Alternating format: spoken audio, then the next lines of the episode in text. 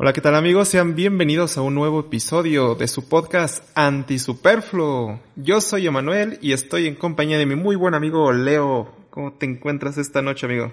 Muy bien, Emma. Excelentemente bien. Y motivadísimo. Motivadísimo para darle a este tema. Sí, para darle a este tema que desconozco. Muy interesante que traes el día de hoy, que desconozco. Pero sé que es interesante. Es que así somos. Así somos los antisuperfluos. Sí, así, así de interesantes somos. Nada más nos vemos a los ojos y dices, ah, él, es interesante. sí. Em, hoy traigo un, un, temita que vi hace, hace unos, unos días. Es una lista de... deberíamos de, de, un día de esos, comprarnos una chela, aunque sea así virtual. Grabar un podcast así con una chela. Chelear virtualmente. Es que ya somos ancianos. Tengo mi agua al lado como todo un ancianito. Ah, yo también debería de tenerla acá, pero ahora no. ya la cerveza, este, nos hace daño. no, pero sí, ya es necesario. Te puede inhibir, de hecho te inhibe, ¿no? Ahí, ahí habrá algún estudio que demuestre, ah, perdón, que desinhibe. Desinhibe.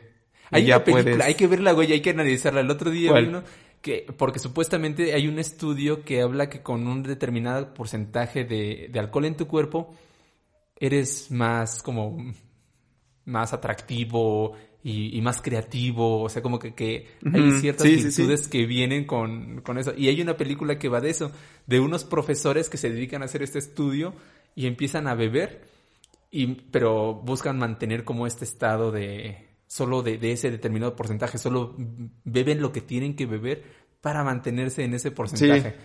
Y se va desglosando diferentes situaciones. No, no, no he visto la película, pero... Que de hecho es muy poco. Hace tiempo. Tampoco hay que creer que tres cubas te van a desinhibir. No. es, es, un porcentaje reducido. Ajá, como una chela, no más. Por ahí. Pero sí, tiene que ser. poquito. Pero cada cierto tiempo te tienes que echar esa chela, güey, si no baja tu porcentaje. Sí. O sea, a lo mejor cada, 20 minutos te tienes que echar una el cuerpo. ¿Cada cuánto? Yo creo que, yo creo que 20 minutos y te echas la chela y ya estás como un poquito aquí más, más. Aquí en la Ciudad de México lo conocen como flamas. se escucha bien cagado, la neta siempre se dice. Y es que luego dice, es que ya ando flamas, ya ando flameado. no, no, no te entiendo. Ah, sí. ah, no te entiendo. Y, y este, ya saben que me explican, no, pues como, es como este punto en donde no estás briago, pero como que te, ya te sientes un poco más feliz, ¿no? Sí, sí, sí. ajá. Entiendo. Y se te baja, o sea, se te baja, te tomas una y se te baja, entonces tienes que volverte a tomar una así. Para mantener un nivel constante, te tienes que echar, yo creo que al menos una cada 20 minutos. Puede ser. Yo diría que un poquito más, pero habrá que ver cuánto, habrá que ver cuánto dura exactamente el alcohol en el cuerpo, surtiendo sus efectos. Sí. Muy bien, pues. Eh, ¿Cuál es el tema? Hace unos días estuve eh, viendo una lista de teorías de conspiración de Reddit. Y ya, creo que alguna vez hemos mencionado, ¿no? Reddit. Esta. Sí. Que es una red social, ¿no? Sí, es una red social. Pues anoté algunas, algunas teorías que me parecen interesantes. Y a ver qué podemos sacar de ellas. Y así de entrada, la primera. Decía que el arte moderno es una fachada para lavado de dinero. Y es que el, el arte moderno, la neta, yo igual y no aprecio suficientemente el arte, porque en cuanto, no sé, a arte plástica o pintura, no, no, no soy muy diestro para encontrar en verdad las habilidades que necesitas o, lo que te quieren transmitir, ¿no? Pero, por la neta ha llegado a punto el que el arte moderno no te parece ya exagerado lo que quieren venderte por lo que es. Porque me recuerda mucho esta, esta película de la francesa, donde está el millonario que nada más puede mover su cabeza, creo, y que lo cuida un negrito. Y este, y en esta película ves que hay una parte donde van a una exposición de arte moderno y anda explicando de por qué vale lo que vale la pintura y que la neta lo único que valdría la pena invertir es en, en ese arte porque es la muestra de cómo el ser humano pasó por esta tierra o algo así. Y le dice el negrito, dame 500 mil dólares o no sé qué, y dice, y te doy una muestra de cómo pasé por yo por esta, esta tierra, algo así. Entonces, me suena así, o sea, e, esa pintura era un lienzo blanco con una mancha de sangre, güey. Una roja. Bueno, una mancha roja. Era roja. Pero pues, pero es como de, no sé, güey, no sé hasta qué punto eso lo podrías denominar arte porque al menos yo no estoy entendiendo qué me quieren, qué me quieren expresar, güey. Fíjate que, es un tema muy cabrón y, muy profundo porque hay gente que defiende un lugar donde suelo convivir bastante. No lo voy a mencionar porque eso sí me puede meter en pedos. un lugar como, como que, que menciono, que, que en el que convivo bastante. Una vez una persona de este, así hasta sin género, güey. Ni siquiera voy a decir género nada, güey. Porque si lo escuchas iba a decir, no, si me van a quemar y va a valer madre dice, en el momento en el que tienes que explicar el arte, ya no es arte. A mí eh, no soy tan fan de eso, mucha gente lo cree. Y, este, ¿por qué? Porque lo que supuestamente buscan a partir del arte es eh, provocar algo en el espectador. O sea, no sé, el, el hecho de, de, que veas, no sé, la, se volvió muy famosa fuera del plátano con la cinta. No sé si. No. Te, la viste hace como, no sé, seis meses, creo. Era un plátano con... un chingo. Era un plátano con una cinta gris.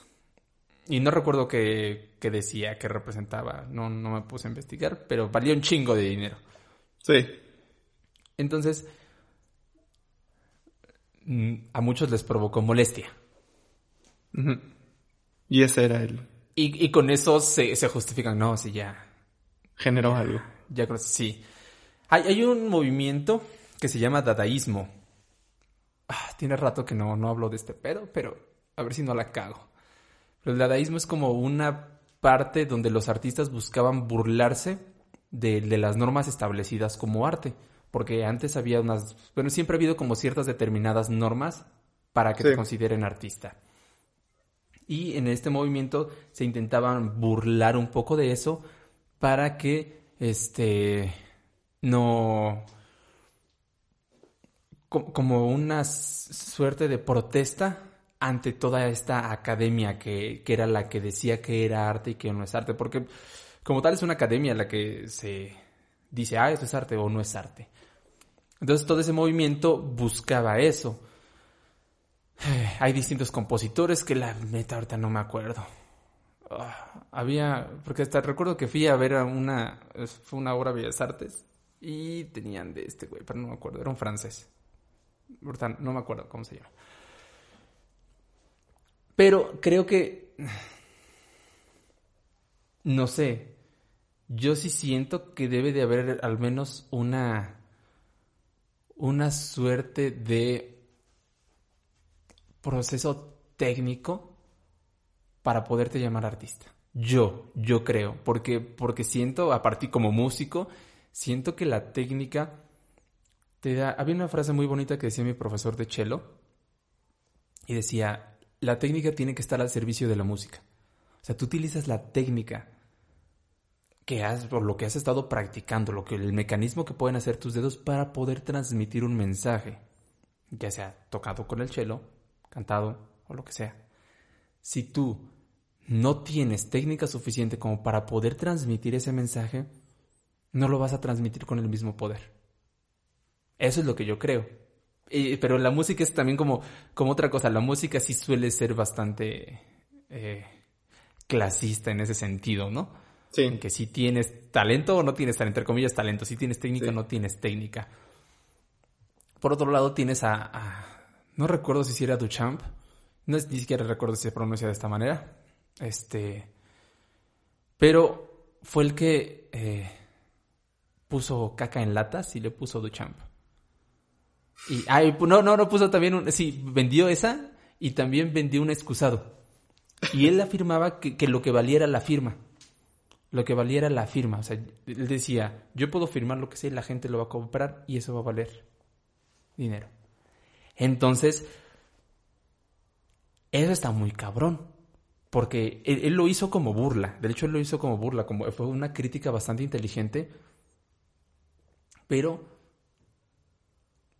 es cierto de, en, gran manera. O sea, una vez que alguien ya está establecido en un lugar, ya es difícil que, lo bajen de ahí. Puede ser cualquier cosa, nada más le pone el nombre y, ya.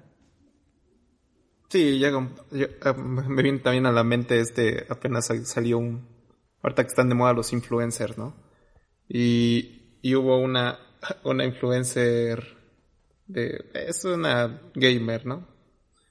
Pero pues, la neta vende más cuerpo que, que lo que lo que ofrece como, como de streaming, ¿no? Y esta chica, este, se grabó bañándose, o sea, no, no, no, no se veía nada, ¿no? Simplemente en ropa interior. Se grabó bañándose y el líquido que regaba lo metía en un, en un frasquito y vendía no y vendía el agua de chica gamer a cuántos, no sé cuántos dólares, güey, lo vendía así y, y, y se agotaron sus, sus vasitos de agua de chica gamer, güey. Entonces, a ver, está bien que, que estamos hablando ya de términos económicos como lo que dice este vato, ¿no? De, de que pudo lograr vender latitas de, de popó excusados y esta chica agua con la que se baña pero ya estás entrando a áreas de, de, de, de oferta por algo que, que consideras una influencia para ti, güey. Pero no es, o sea, no puedes denominar, no sé, no sé hasta qué punto puedes denominar eso arte. Por lo menos del agua de Chica Gamer difícilmente alguien lo puede catalogar como arte. Que la academia este... Sí, al menos que la academia regule que genera alguna emoción, este, de excitación. nada más que, nada más que digan, sí, la neta, nada más que digan, que ese es otro pedo. Yo creo que sí en la cuestión, ah, es que en la cuestión como en general académica, pasa también en el mundo clásico. Que llega un punto en el que hay gente tan talentosa, güey, que, que ya no pasan los concursos. Hay algo que se llama musicalidad, que es la cantidad de música que puedes transmitir. ¿Cómo madres tú vas a poder, güey? Sí, este, Medir. Calificar. Ajá, medirlo, medirlo. O sea, no se puede medir. Se puedes medir cuántos, cuántas notas desafinó, cuánto, si la arcada estuvo fea o lo que sea, ¿no? Pero, la musicalidad. ¿Cómo puedes medir la musicalidad? Y, y ahí, y los concursos que ya son a nivel súper cabrón, ya no hay, o sea, ya no hay errores técnicos ya simplemente es como música, o por lo general, ya simplemente es musicalidad. No mames, medir eso y evaluar solo eso, creo que, creo que está cabrón. Tengo un, amigo guitarrista que es con el que suelo grabar. Un saludo a Samuel. Siempre mando saludos, Emma. Deberías de mandar saludos más, por lo menos a tu novia, Emma. Y Janet, no te para Janet. la fan número uno. Era para que dijeras, era para que dijeras para mi amor. Te voy a quemar, Para mí. te voy a quemar. ¿Cómo te gusta, cómo te gusta meter cizaña? Sí, sí, yo voy a meter cizaña. Un, un saludo para mi amor. Mi amorcito ah. corazón. Y ya le estás rompiendo el corazón a todas las fans que tienes, Emma. Sí. No siento. Ya estoy ocupado. Está bien, está bien. muy bien, muy bien. Eso, eso es amor. No, pero sí, este... Vamos a meter... Ahí manden Manden un correo anti super No, pero sí. pueden, pueden mandarnos sus nombres si quieren un saludo. Ah, aquí nada más para ustedes. No, pero sí. De hecho, lo que dices, perdón, ibas a decir algo de tu guitarrista, ¿verdad? Ah, sí. A él le pasó. A él le pasó una vez que fue a un concurso en Oaxaca y él estaba bien emputado porque es que estuvo bien, pero me, me dijeron algo como ya cosas bien, bien, no recuerdo qué fue, pero es que la tocaste muy lento. Sí. Y otro, y otro güey le dijo, no, la tocaste creo que muy rápido. Un pedacito. Un juez le dijo una cosa y el otro juez le dijo contrario, todo lo contrario. No mames. Y el güey por eso fue que dijo, no, ya estoy un poco harto de este pedo. Chinga a su madre. Es nada más como... De repente influye si le caes bien a la persona, si no le caes bien a la persona, si ya has trabajado con ella. Sí, está culero. Sí. O sea, este está... Y no digo que todo sea así, pero en gran parte sí. Por lo menos la parte de los concursos y todo eso. Y yo creo que por ese lado de la academia también es. Piensen cuánto varo sacan. Sí sacan varo y sí es fácil lavar dinero de esa manera. Es muy fácil. Simplemente tú dices, ah, ok, mira esto, ten, Emma. Vale dos millones de pesos. Ah, bueno, la gente no está viendo, pero estoy enseñando un, plátano con una cinta. No, es un celular. Este, vale dos mil pesos. Dos, dos millones de pesos, perdón. Dos millones de, cagar en una lata y le estoy diciendo estoy diciendo, mira Emma, huele, huele. Ahorita Emma va a hacer que perdamos espectadores por tus cochinadas. Pero sí. Ni modo.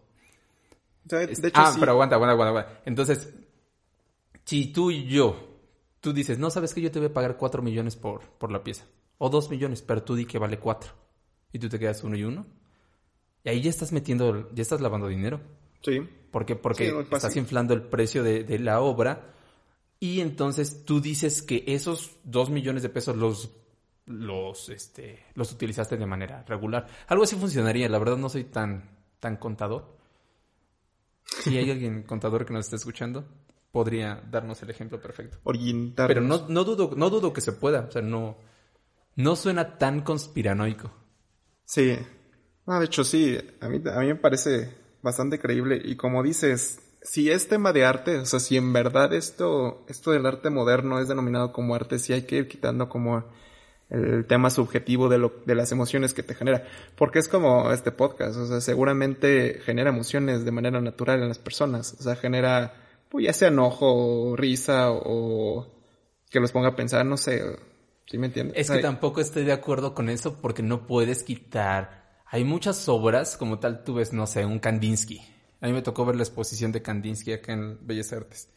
Yo los veía en internet y era como, eh, la neta sí parecen garabatos, pero no mames, los ves en persona, se veían muy mamón. Está bien bonito, güey. O sea, sí, sí.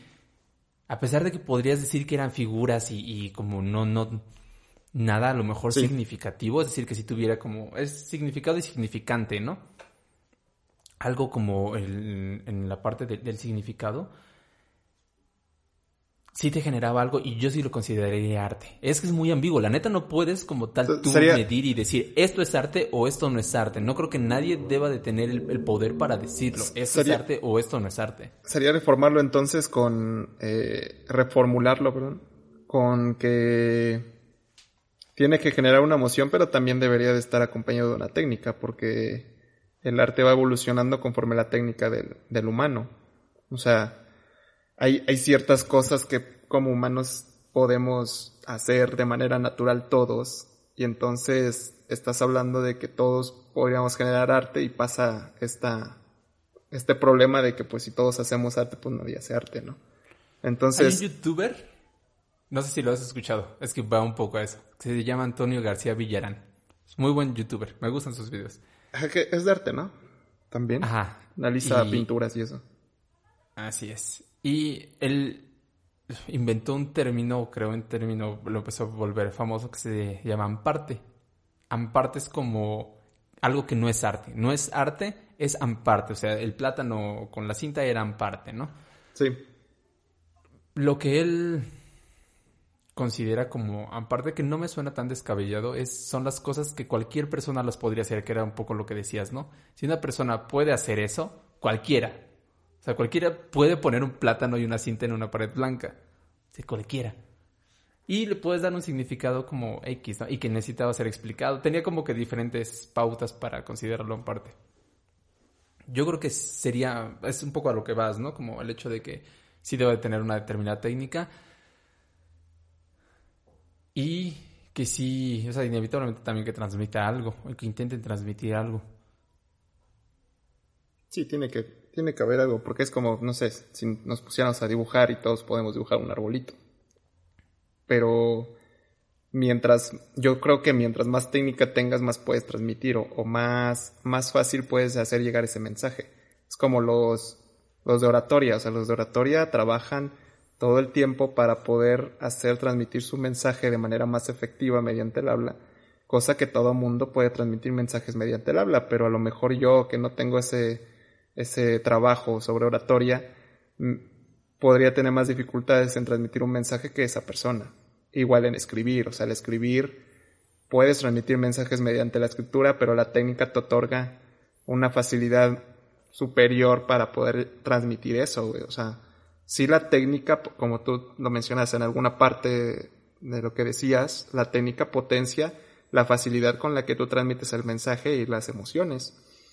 Pero si cares, o sea, si le empezamos a quitar técnica al arte, entonces nada más nos quedamos con la subjetividad de si te genera emoción, si te gusta o si no te gusta, pues entonces no estamos, no estamos logrando arte. O sea, cada vez estamos haciendo una, un mensaje mucho más débil, ¿sí? Y nos está transmitiendo verdaderamente algo, algo a futuras generaciones. Es como ahorita la música, porque tanta música que se, se hacía antes sigue perdurando el mensaje hasta la fecha, ¿sí?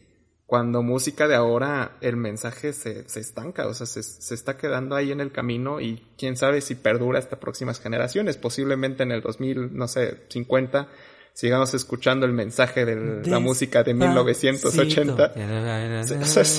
bueno, aparte que no transmite más que festividad, este, hay, hay muchas canciones de festividad mucho más viejas que siguen transmitiendo ese mensaje de festividad hasta esa época y que probablemente se estanquen. Entonces, no, sé hasta qué punto puedes denominarla como, como arte. Yo creo que también debería de perdurar. O sea, el arte sí debería ser algo perduradero. No sé si perduradero es, exista. La palabra perduradero en sí yo tampoco.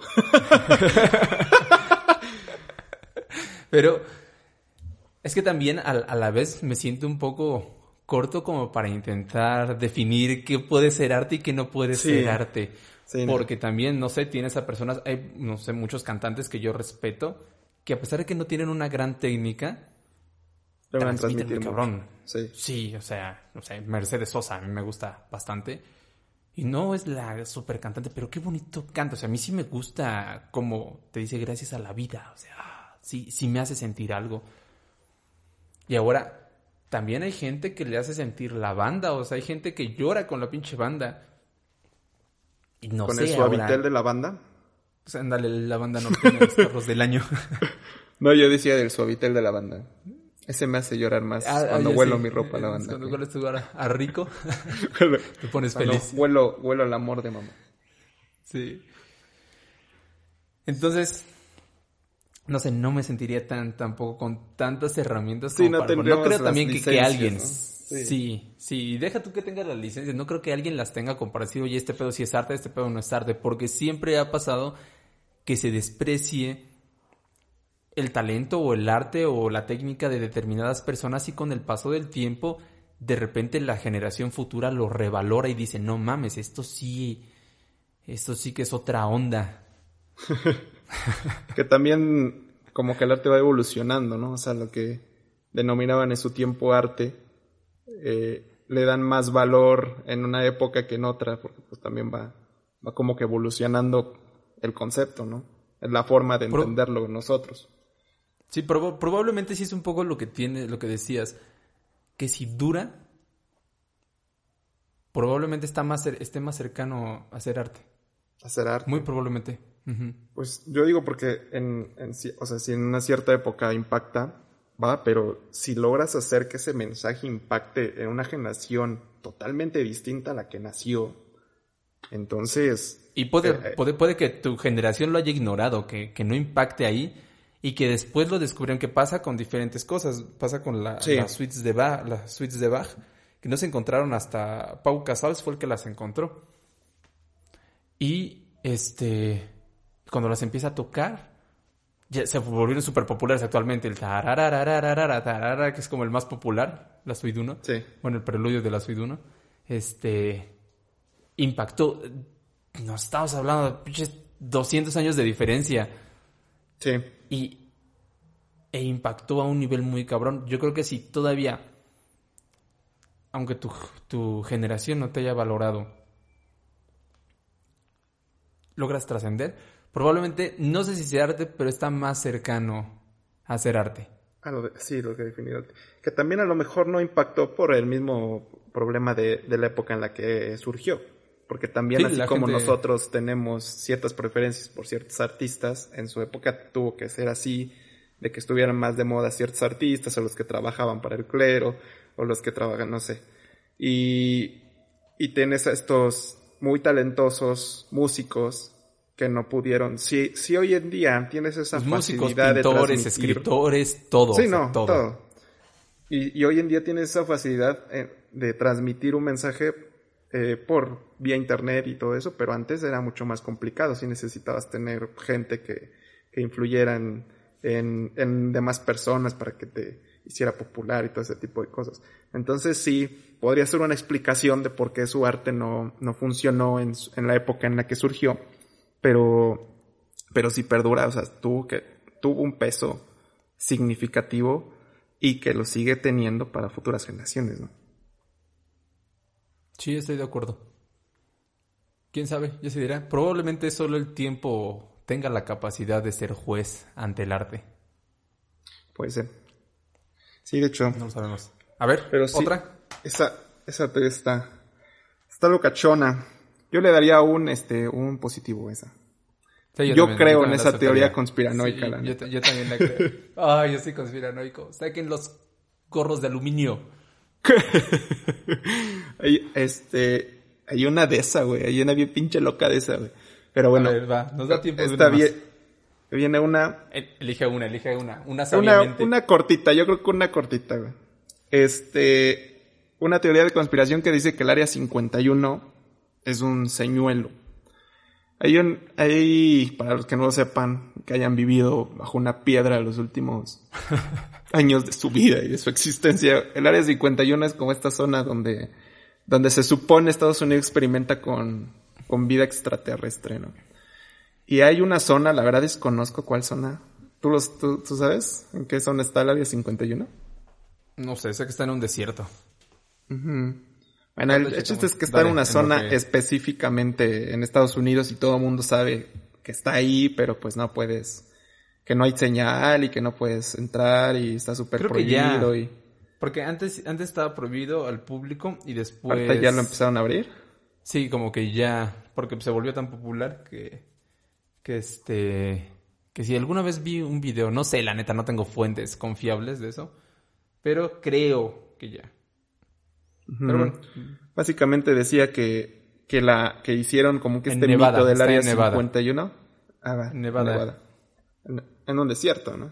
Ahí en Nevada. Sí, en un desierto de Nevada. Este, y básicamente dicen que existe esto para que por la gente, bueno, se hiciera como que una, una, un fanatismo por el área de que ahí está y toda esta cosa. Para desviar la atención de la verdadera zona donde hacen este tipo de, de experimentos. Este, sí me suena bien conspiranoica esta madre. Porque aparte que, este, si esto sucediera así, güey, eh, yo creo que ya hubiera llegado el punto en que hubieran descubierto que el lugar falso es falso. O sea, porque entonces tienes como que este puente de, de, de que el lugar que realmente es el área 51 tiene como que este filtro gigantesco, ¿no? De que tienes que primero descubrir si el lugar falso es falso para encontrar el lugar verdadero. Pero, híjole, no sé, güey, no sé hasta qué punto podría ser eso porque es tan fácil decir también mamadas así para generar más pinche como es como el no sé es como el de la vacuna güey su chip 5G güey no tengo pruebas pero tampoco tengo dudas de que eso sea una mamada güey pero no tienes pruebas. O sea, no, no, tú no tienes el conocimiento de decir, ah, no va una madre de ese tipo en esa chingadera, güey. Bueno, o sea, científicamente te suena pendejada. Y pasa lo mismo con el otro, o sea, mm, podría sonar así como una cosa que dices, mm, no creo que no creo que se pueda pasar eso, pero pues tampoco tienes pruebas de que, de que realmente la oculten de esa manera. Creo que lo sacaron de una película. Había, este, sacaron Space Jam en 1995, ¿no? Porque era cuando... Sí, creo que sí. Cuando se retiró Jordan. Bueno, cuando iba a regresar. Y este... a mí me gustaba mucho esa película. Entonces, años después sacaron otra película con el de la momia. ¿Cómo se llama el de la momia? Brendan Fraser. Brendan Fraser. Este, con el de la memoria. Con el de la, momia. La memoria. la memoria con el de la momia. Y también estaban los Looney Tunes animados. O sea, entonces era como otra película donde se combinaba este, las personas reales con este no me acuerdo de esa película, Con, con, con los Looney A mí me gustaba porque yo tenía muchas expectativas porque me gustaba mucho Space Jam. Entonces yo decía, no, pues tiene que ser algo relacionado. No. Pero hay una parte donde, donde entran supuestamente a este mundo con, este... Entran en un laboratorio donde empiezan a ver los extraterrestres. No me acuerdo bien de qué va la película, pero recuerdo eso. De cagada Box Bunny y el pato, el pacto Lucas, cual Donald el Pato Lucas entran a, por accidente a un laboratorio. Y este y entonces empiezan como de, "Oh, debe ser el área 51." Y ya dice una de las científicas que está ahí. no, el área 51 solo es para distraer a los tontos. Bienvenidos al área 52. Y ya no sé, entonces sí, era el chiste. Y, es un poco eso, o sea, eh, bueno, es básicamente eso, esa teoría se las dio una película animada con humanos. Sí. Tampoco la creo. Sí, se me hace medio sí, tampoco es, es, medio descabellada. Este. ¿Una última?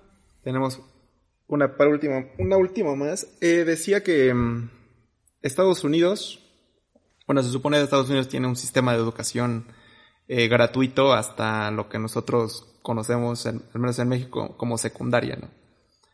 Y al nivel medio superior y superior en Estados Unidos todo es de paga. O, también tienen, también tienen, sí está muy culera, ¿no? También hay como estatal, pero está muy culera por lo que sé. Pues yo entendí que, la verdad es que habrá que investigarlo, pero, A ver. pero me parece que la educación superior no es, no es gratuita, no está muy cara la que es básica, pero sigue siendo de paga. Y dice que esto lo hacen por, por el ejército. En el ejército tienes este bueno, el ejército allá en, Estados Unidos no es obligatorio. Se supone, acá en México, por ejemplo, sí nos obligan a hacer el servicio militar, pero allá en México, digo, en Estados Unidos es como, como si lo quieres hacer. Y la ventaja de hacer el servicio militar en Estados Unidos o de unirte al ejército es que te dan educación superior.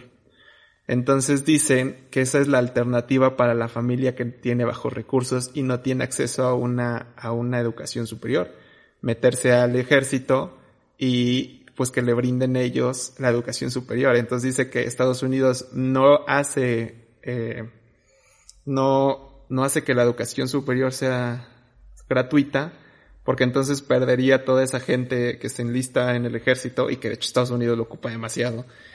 Perdería toda esa gente que se enlista al ejército por necesidad de, educación superior gratuita. Ese es, ese es el, esa es la, la teoría conspiranoica contra, contra el proceso de, Estados Unidos y su educación. qué te parece? No creo. Mira, top 11 universidades públicas en Estados Unidos, 5 mejores estudiantes públicas en Estados Unidos. Según yo, sí te digo, pero, sé que está No sé, igual y, y la cago. Si alguien. Le voy a preguntar a mi hermana a ver si ella sabe. Este.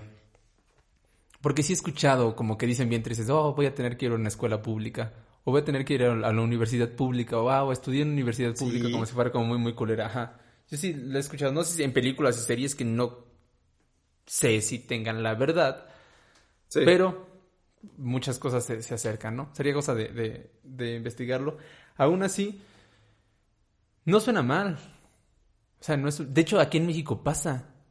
También eh, puedes estudiar la escuela militarizada también y es... Sí, también. Gratuita, ¿no? Ajá.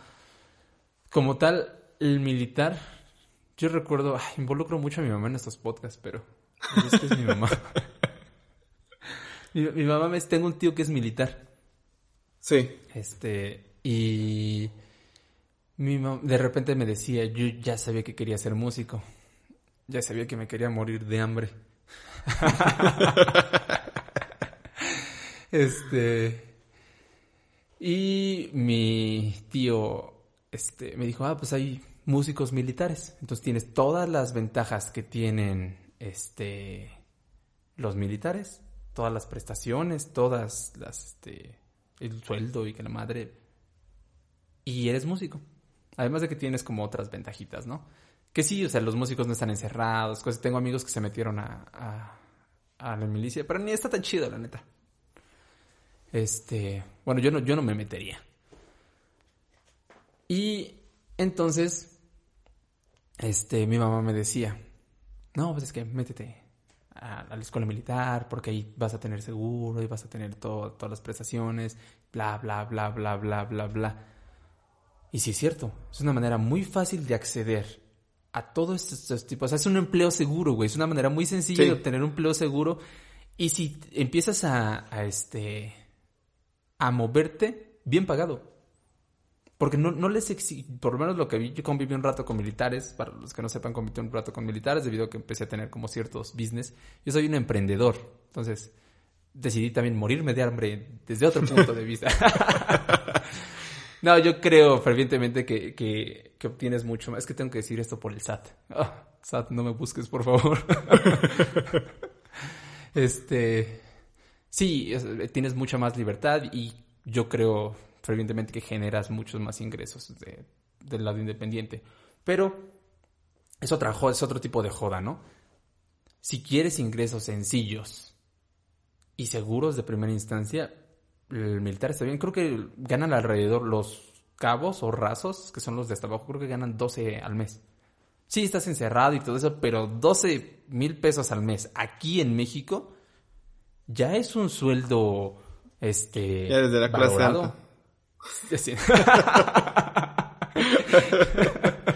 Sí, sí, acá, sí, acá en México ya puedes pedir dos Ubers a, al mes.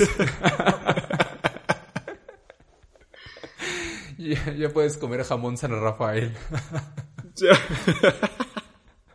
Oye, sí, nada.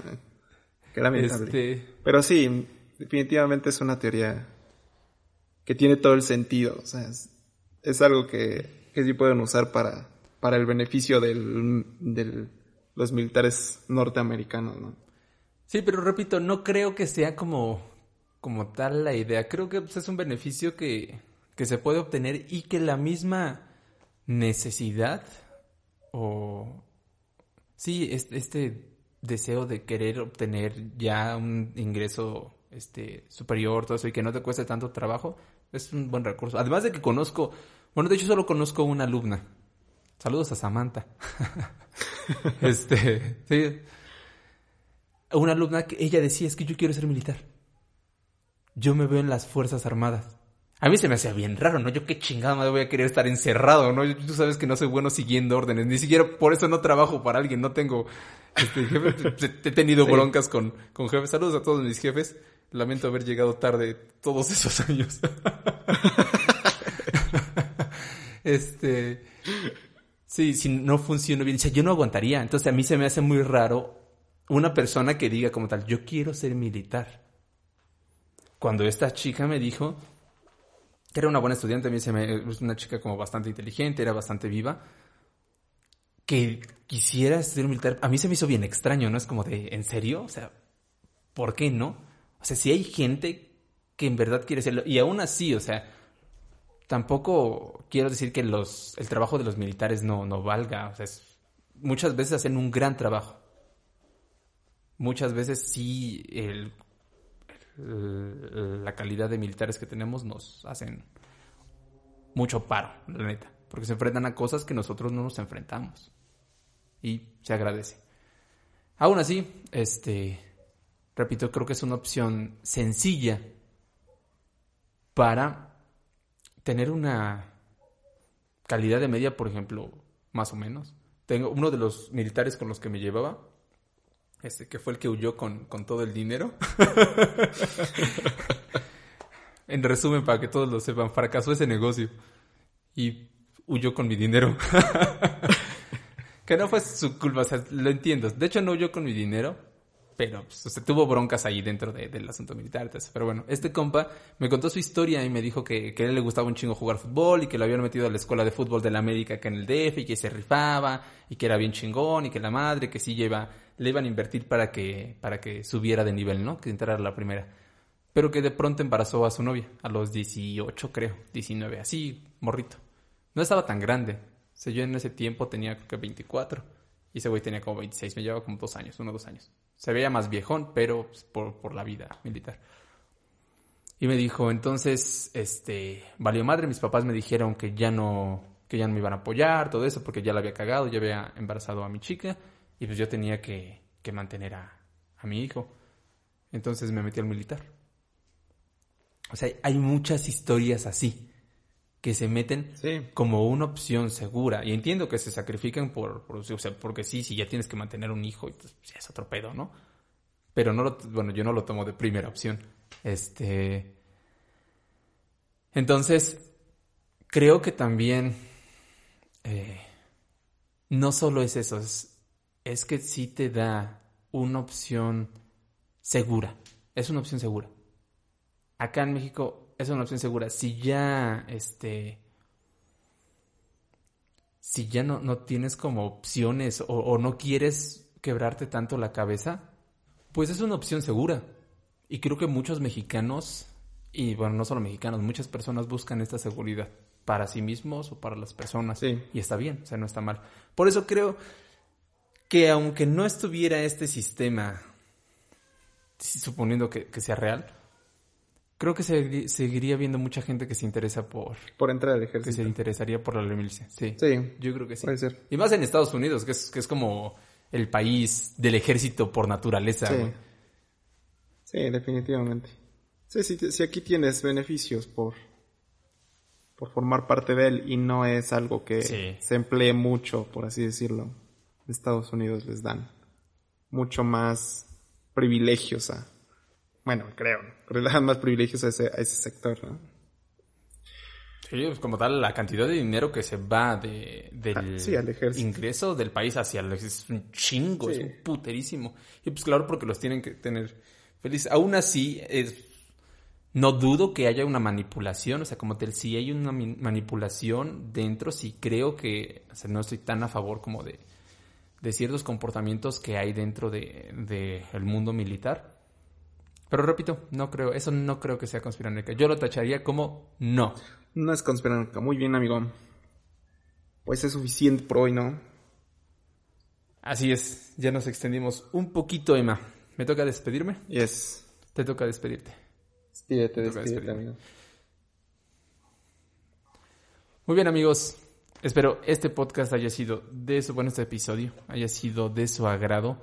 Recuerden que pueden enviarnos sus comentarios, sugerencias de temas a nuestro correo, que es emita antisuperfluos.gmail.com Ya escucharon, Emita. También... antisuperfluos.gmail.com También si quieren que continuemos con este porque hay más, hay más, y hay unas buenas, la neta. Este, teorías conspiranoicas, a lo mejor pronto saquemos una segunda parte, ahí denle a seguir, compártanlo con sus amigos y vemos que, que tiene muchas, mucho apoyo, ¿no? Muchas vistas, posiblemente podamos sacar una segunda parte si es que les gusta. Y pues ahora sí, concluye. Muy bien. Recuerden que subimos podcast lunes, miércoles y viernes. Lunes hablando de algún tema que obtenemos de un libro miércoles hablando de algún tema, una idea que nos haya dado una película y los viernes de tema random. Que pasen una bonita noche, tarde bonita mañana en caso de que nos escuchen en la mañana. Y nos vemos luego. Un abrazo. Bye.